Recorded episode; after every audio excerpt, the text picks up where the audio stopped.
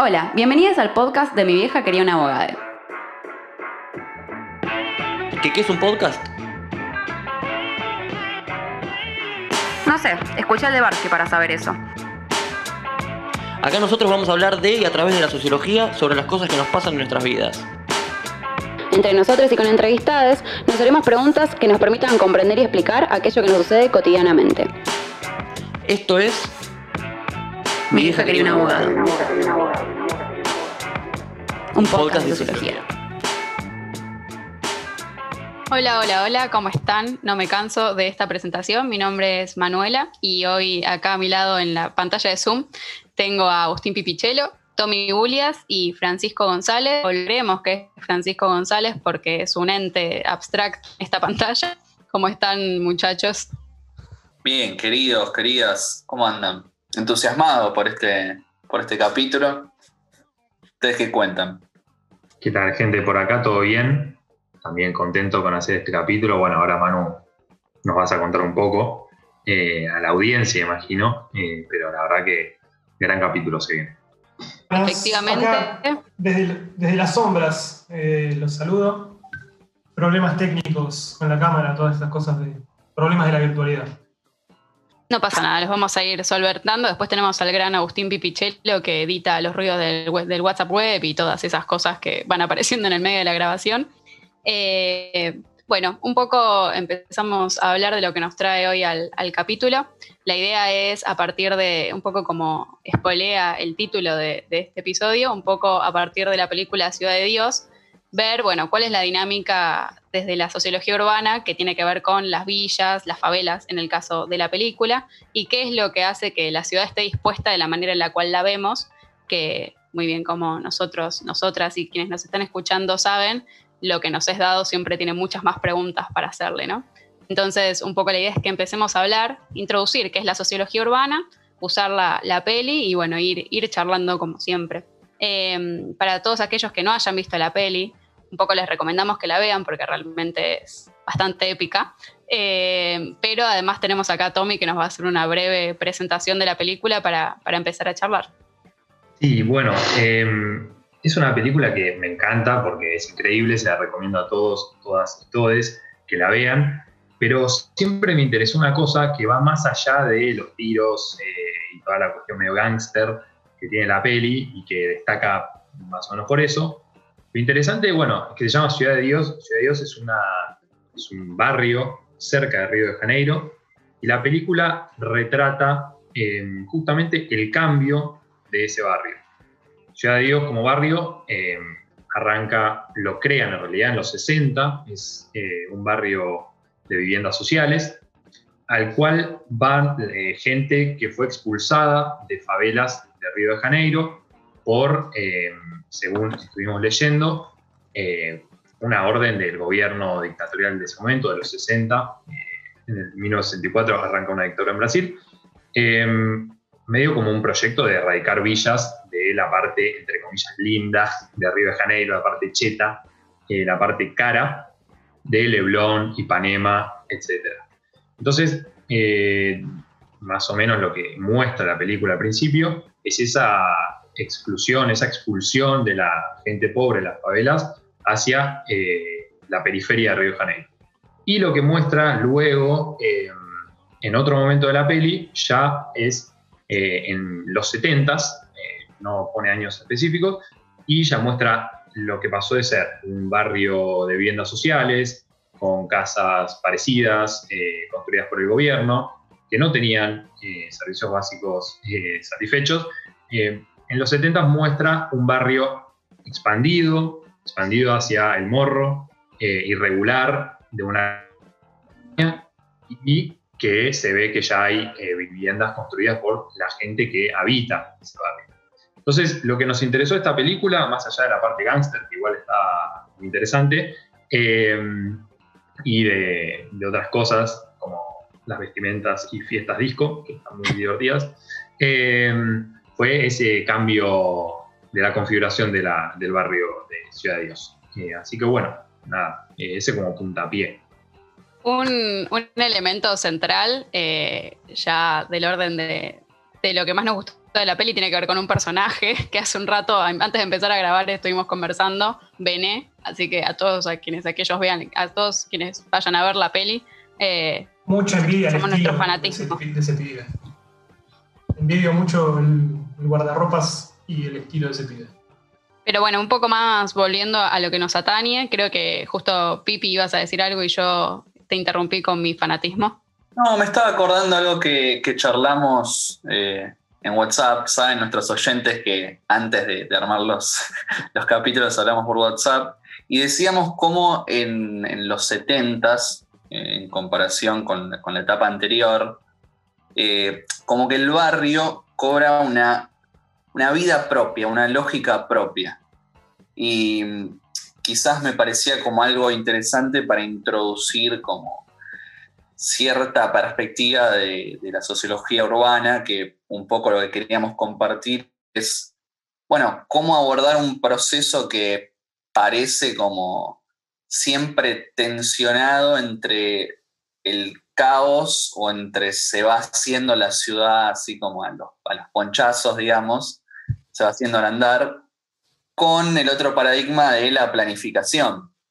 Y quizás, bueno, ahí abrir como a debate cómo ven ustedes, si, ahí en la película, ¿no? En Ciudad de Dios, si comparamos los 60s con los 70s, quizás como que pasa de la planificación estatal a el hacer sobre la marcha y quizás los habitantes de, de ahí de Ciudad de Dios tienen una incidencia mucho mayor en los 70 que en los años 60.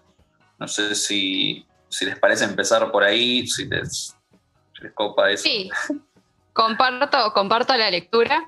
Eh, a mí me parece interesante también eh, hablar de esto que, mencionaba Tommy, ¿no? Que, por una decisión estatal en realidad se los corre como lo que sería el centro de Río de Janeiro hacia las afueras. Mucho el concepto de centro y periferia en los autores de la sociología urbana siempre está muy presente, el centro siendo el lugar que tiene más servicios urbanos, está mejor servido de transporte, de espacios de trabajo, de consumo, de disfrute también, y la periferia la que carece hasta de servicios básicos, digamos. Entonces ahí hay un punto en el cual ya de entrada la peli te dice, bueno, esta gente, eh, este segmento de la población es excluido por una decisión estatal en este caso, eh, hacia los, confines, digamos, de la ciudad, incluso fuera de Río de Janeiro. Después vemos, 10 años después, un poco esto se, se empieza como a entremezclar y ellos hablan de que son parte de Río de Janeiro en realidad, eh, un poco por este crecimiento dentro de la misma, eh, que se va convirtiendo en una favela, digamos, con construcciones más precarias, ¿no? Y ya vemos eh, un escenario súper distinto. Pero me, parece súper interesante esto que trae Pipi y también lo, abro a discusión o les pregunto.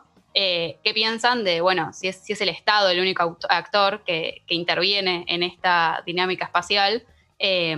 o bueno, o cuáles son los otros actores que, intervienen. No sé, Fran, si, si querés hablar al respecto o cómo la ves, digamos.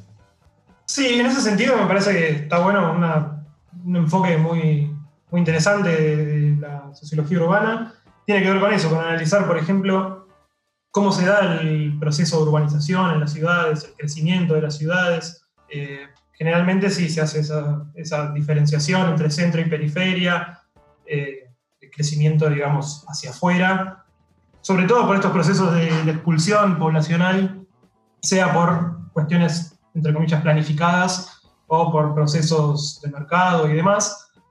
Hmm. Bueno, el Eh, mercado, ¿no? Claro, sí, sí, es un otro actor que no podemos dejar de tener en cuenta. Eh, y también en esta planificación no es solamente que se planifica y se hace desde el Estado, etcétera, sino que hay un conflicto presente. No es lo mismo construir una serie de viviendas en un lugar alejado y completamente desconectado de- del resto del tejido urbano, que dotar eso, proveer a, esa- a esas viviendas, de, entender, entender esas viviendas eh, de una forma más relacional o integral con el resto de la ciudad, en todo lo que decía Manu, estos procesos de, de movimiento de gente entre un punto a otro de la ciudad, ya sea por trabajo, por esparcimiento, por cualquiera de esas circunstancias. Y bueno, eso también, eh, esa falta de, servicios o de planificación incompleta, que generalmente también es voluntaria, genera eh, formas de resistencia, y demás. Eso eh, también es para tener en cuenta otro actor, la misma población. Bueno, se organiza de distintas maneras según el caso, pero bueno, vemos que intervienen otros actores. Sí, sí, respecto a tu pregunta, Manu, y bueno, obviamente, siguiendo lo que dice Frank, acá me, pongo un poco economicista, porque bueno, así, así me, e-, ese es mi perfil, digamos, lo que me gusta, pero bueno, yo no puedo dejar de pensar estos procesos eh, influidos por los procesos socioeconómicos, económicos. A ver, los 60, eh, pleno, sí, pleno estado de bienestar, o sea, hablaba de la regulación del Estado, de la planificación, bueno, en este caso, de un estado de bienestar, eh, inclusive dentro de un gobierno dictatorial, como era en Brasil. Pero bueno, planifica, decide erradicar eh, gente de una zona y urbaniza otra, los manda para allá. Em, con sus criterios, pero está la planificación. El Estado está presente en esa elección.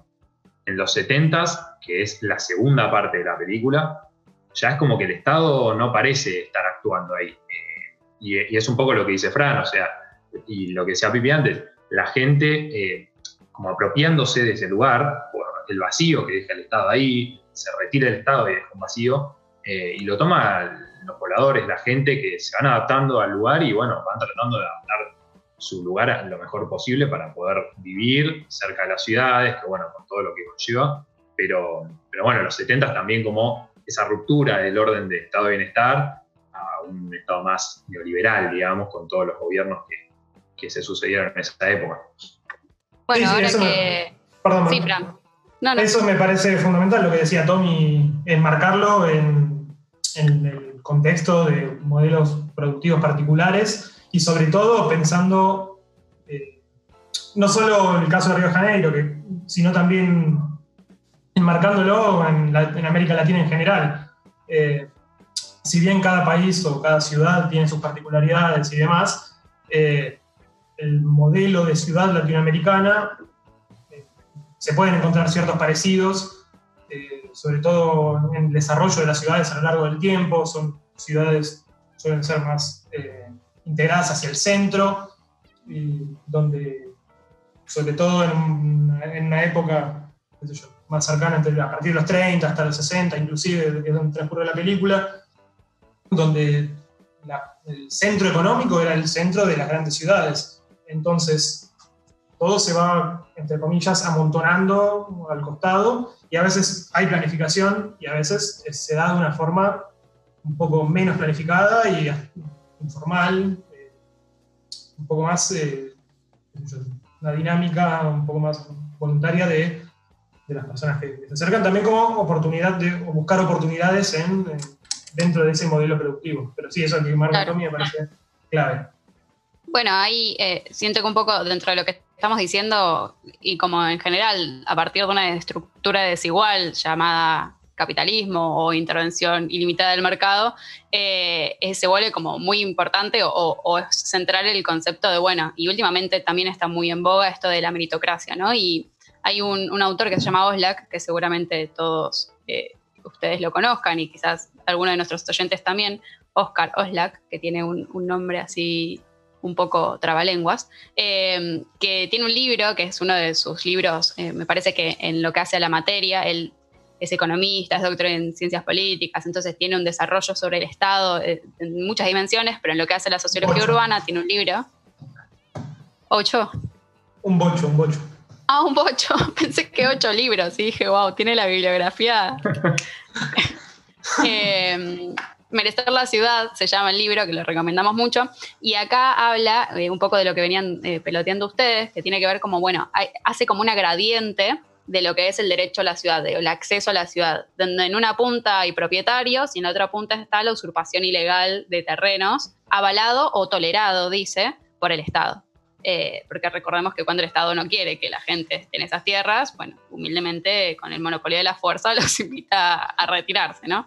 Eh, entonces me parece que, un poco tiene que ver esto que venían charlando con, este criterio de, bueno, ¿quién merece habitar la ciudad? Y la ciudad entendida, y me parece que acá un poco también lo iban mencionando, no solo como, bueno, una unidad de vivienda y, bueno, tener una casa, sino también, bueno, esa casa donde está, digamos, ¿no?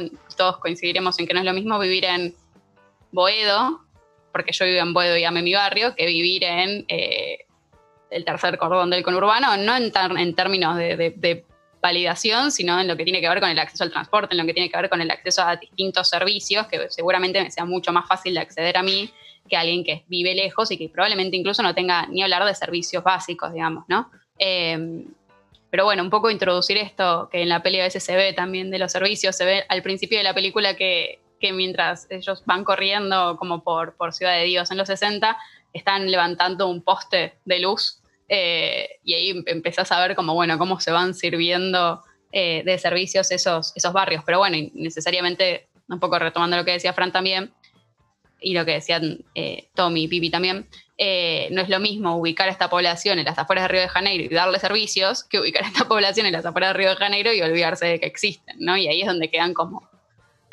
no sé qué, no sé qué parece.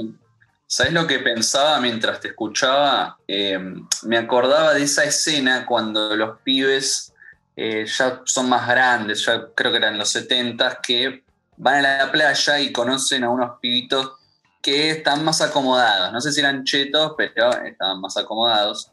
Y ahí como que se ve un poco lo que, digo, trayendo un poco a Oslak, esto del límite que se vuelve difuso, que quizás geográficamente hay un límite, pero hay un límite ahí simbólico que no está del todo delimitado y que los ubica a ellos, a los habitantes de, de, la, de la villa, digamos, de la favela, también como proveedores de cierto, o sea, de droga y de cierto esparcimiento para las clases eh, acomodadas. Y yo pensaba en esto de, eh, trayendo a vos de esto de merecer la ciudad, como el que es el, jefe, ese, pequeño, es el, que, el jefe de la organización criminal, como que mantiene la seguridad y el orden ahí adentro no solo para los habitantes de, adentro, sino para que los de afuera también ingresen y en definitiva el negocio funcione. Entonces, como que también limpiándolo con lo que decía Tommy, ¿no? la importancia de, pensar todo esto del desarrollo urbano con procesos que, exceden lo urbano, que tienen que ver con lo económico, con lo simbólico. Y vos también qué querías. Eh, no, sí, sí siguiendo lo que decís, Pipi, que está, que está buenísimo, bueno, que una parte de esa, de esa integración, o sea, es raro porque, por un lado, parece que el barrio está excluido de Río de Janeiro porque ese pequeño es el jefe del barrio y mantiene el orden y el monopolio de la fuerza dentro del barrio, entonces está como, excluido, como si fuera otra cosa de la ciudad, ahí el Estado no está.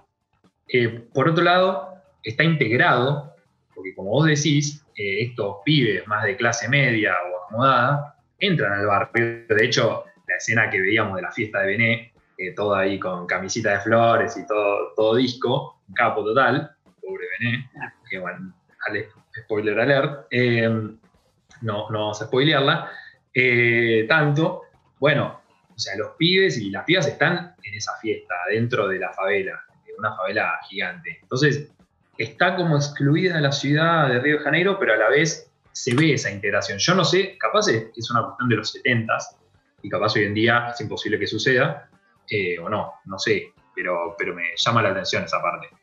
Para mí está bueno esto que trae Pipi de, la diferencia entre límites geográficos, límites simbólicos, relacionado también a, lo que decía Manu del derecho a la ciudad, eh, la dinámica de movilidad dentro de la ciudad. Me acabo de acordar de un libro que es justamente para eso, eh, sobre este tema. Lo voy a recomendar, me voy a tomar ese atrevimiento. Eh, un libro de Ramiro Segura que se llama Vivir afuera, Antropología de la Experiencia Urbana.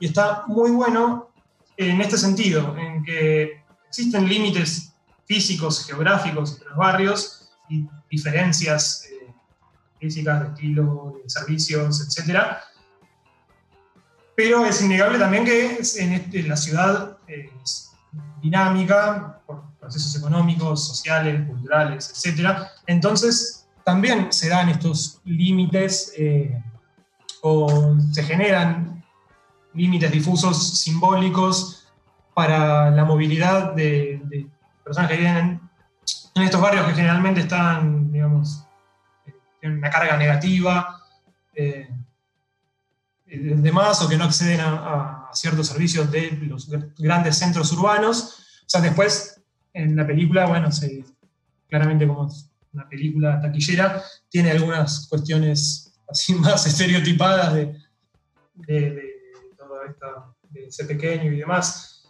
Pero está bueno eh, pensar también los límites no solo geográficos entre los barrios, sino también eh, simbólicos que se dan en la movilidad y en la dinámica cotidiana y en el acceso a servicios y demás cuestiones a las que se accede en los centros urbanos y no en las periferias. Bueno, eh, ahora ya siento que empezamos a nombrar autores y no puedo parar, pero hay un autor que se llama Pedro Pírez, que, habla un poco de, cómo esto de, brindar de servicios eh, a una zona, en este caso mucho se habla dentro de la sociología urbana de lo que es el territorio, ¿no? El territorio, y este capaz es uno de los conceptos fundamentales, eh, no tanto como solo simplemente escenario de las relaciones sociales, ni como el resultado de esas relaciones, sino como las dos cosas, digamos, ¿no? Como un poco siempre cuando, cuando pienso en este concepto me remite a, estructuras estructuradas, estructurantes de Parsons, pero tampoco quiero complejizar hasta allá. Pero bueno, el escenario en tanto eh, es un poco resultado de esas interacciones, pero al mismo tiempo influye en las interacciones sociales. Entonces, el hecho de brindar o no de servicios a, un sector de la población, termina incluyéndolos o integrándolos, digamos, ¿no? Y entonces ahí es donde está, eh, me parece, todo este juego o esta disputa eh, entre distintos actores y el rol necesario o, imperante del Estado que termina dando mayores condiciones de posibilidad, y un poco retomando lo que decía Tommy, o al mercado y, a lo que tiene que ver con la valorización de las tierras y, probablemente hacer desarrollos inmobiliarios eh, que no, que no tengan que ver con, la vivienda o con, soluciones habitacionales para las personas o con brindar servicios básicos que de pronto no son redituables para el mercado y es una decisión política de otro estilo. Eh, pero bueno, eh, digo, como que está todo el tiempo en esta, en esta disputa, me parece, ¿no? También como la estructura social en general. Sí, también, o sea, en cuanto a eso, porque eh, vienen, venimos nombrando mucho el tema de los servicios, y, también antes de hacer el capítulo nos acordamos de, un autor, Shuknovsky, eh, fácil su apellido, em, que bueno, que en un, texto que se llama Claves Políticas del Problema Habitacional Argentino, claramente lo estoy leyendo, em, él un poco lo que trata de hacer es definir lo que es la vivienda de una, de una forma más cualitativa, em, al decir definición que la vivienda es una configuración de servicios que deben dar satisfacción a las necesidades humanas primordiales. Entonces, ahí esta definición me parece interesante para pensar después, capaz es un tema para otro capítulo, pero las políticas de urbanización, eh, ¿cómo, ¿cómo, abordás esa, esa, urbanización? Porque vos puedes hacer hogares o vivienda, la cuestión física, digamos, y decir, bueno, acá tenés tu casa, eh, pero le falta una red de servicios, le falta transporte, le falta luz, eh, y eso es una vivienda o, no. Y un poco en Ciudad de Dios se ve que les hacen las casas, pero nunca les ponen eh, ni electricidad, ni agua. Bueno, de hecho, eh, Buscapé, que es eh, uno de los protagonistas, termina diciendo que a los, no sé, creo que tenía veinte y pico, se da por primera vez una ducha agua caliente cuando va a un barrio más cheto. Entonces, como que nunca tuvieron una vivienda. Y bueno, acá el texto de, Oscar Shuknovsky, ahí lo dije bien, eh, creo que está bueno para pensar eso y, lo que venían diciendo ustedes también. Buen ejemplo ese también, ¿no? Es un ejemplo de cuando quizás un habitante ahí de Ciudad de Dios sale de, bueno, va, a la ciudad, al, centro urbano, digamos.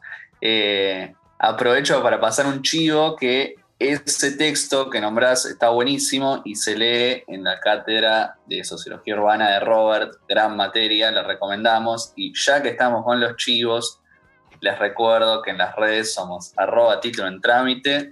Bien. Eh, tanto en Twitter como en Instagram, así que a no, a no olvidar. Y pensaba recién eh, que bueno, que estuvimos como charlando bastante de Brasil y de Río de Janeiro. Y mm, les quería preguntar si hacemos como una comparativa ahí con Buenos Aires. Eh, yo siento que, a ver, eh, en Buenos Aires tenemos como la particularidad de que muchos de estos eh, barrios, de, digamos, villas, están ubicados en el centro de la ciudad, a diferencia de otras ciudades donde generalmente está como lo que decía Manu, más en la periferia que en el centro. Eh, ¿Les parece una buena comparativa esa o estoy mandando fruta? No, creo que, ahí el ente Chiaramonte, Francisco González, quiere responder, que me parece que está de acuerdo con vos, pero no veo su cara, así que Fran, si querés hacerte presente mediante la voz. vemos una mano que aparece ahí. Desde las sombras eh, tomo la pregunta.